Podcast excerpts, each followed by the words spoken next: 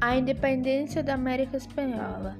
Em 1808, a única família real, fugindo das tropas que invadiu Portugal, mudou-se para o Brasil. Os conflitos podem ser caracterizados tanto como uma guerra civil e uma guerra de libertação nacional, como guerras internacionais.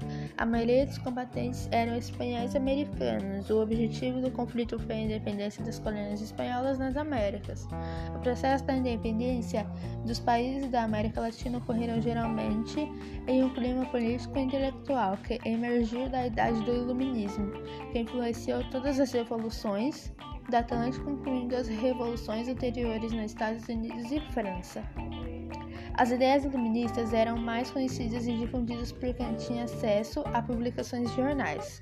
No entanto, as guerras e a independência da América Espanhola foram resultado da Revolução da Monarquia Espanhola. O ideal de liberdade também inspirou e influenciou as classes populares na luta pela independência. A sociedade da América Espanhola era formada por nativos escravizados, trabalhadores livres e uma elite crioula.